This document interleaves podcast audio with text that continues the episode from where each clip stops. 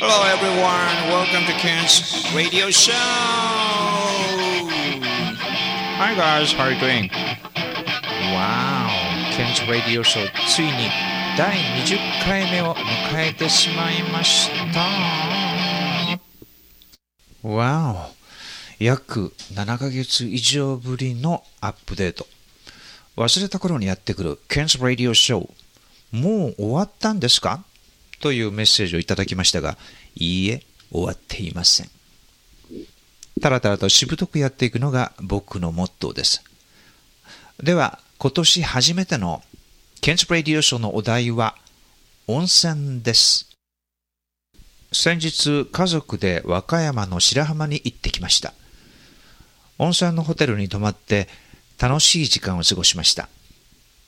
今年の冬は例年より寒く、ここんとこ天気もあまり良くなかったので、ちょっと心配したのですが、天気に恵まれ楽しく過ごせました。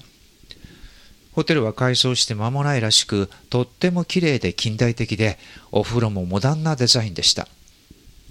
露天風呂は今時は温泉宿につきものですが、そのホテルの露天風呂はデザインもモダンで、お風呂から海と空が見えてとっても良かったです。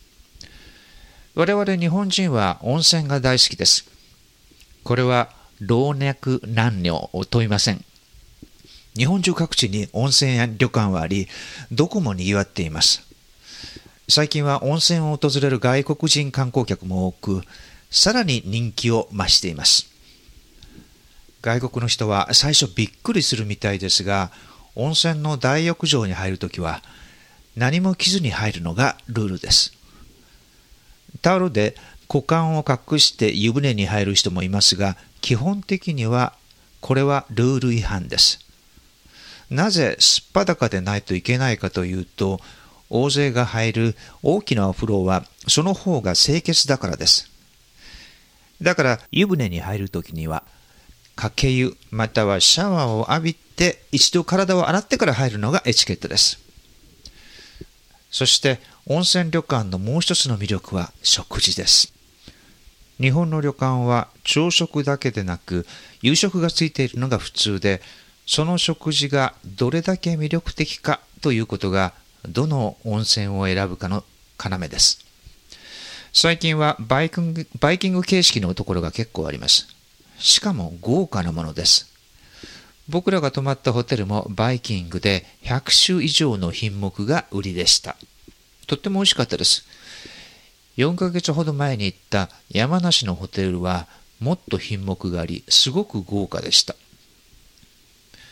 僕は若い頃はあまり温泉に入るのは好きではなかったんですが、年を取ってきてだんだんと好きになってきたことが自分でも面白いなと思います。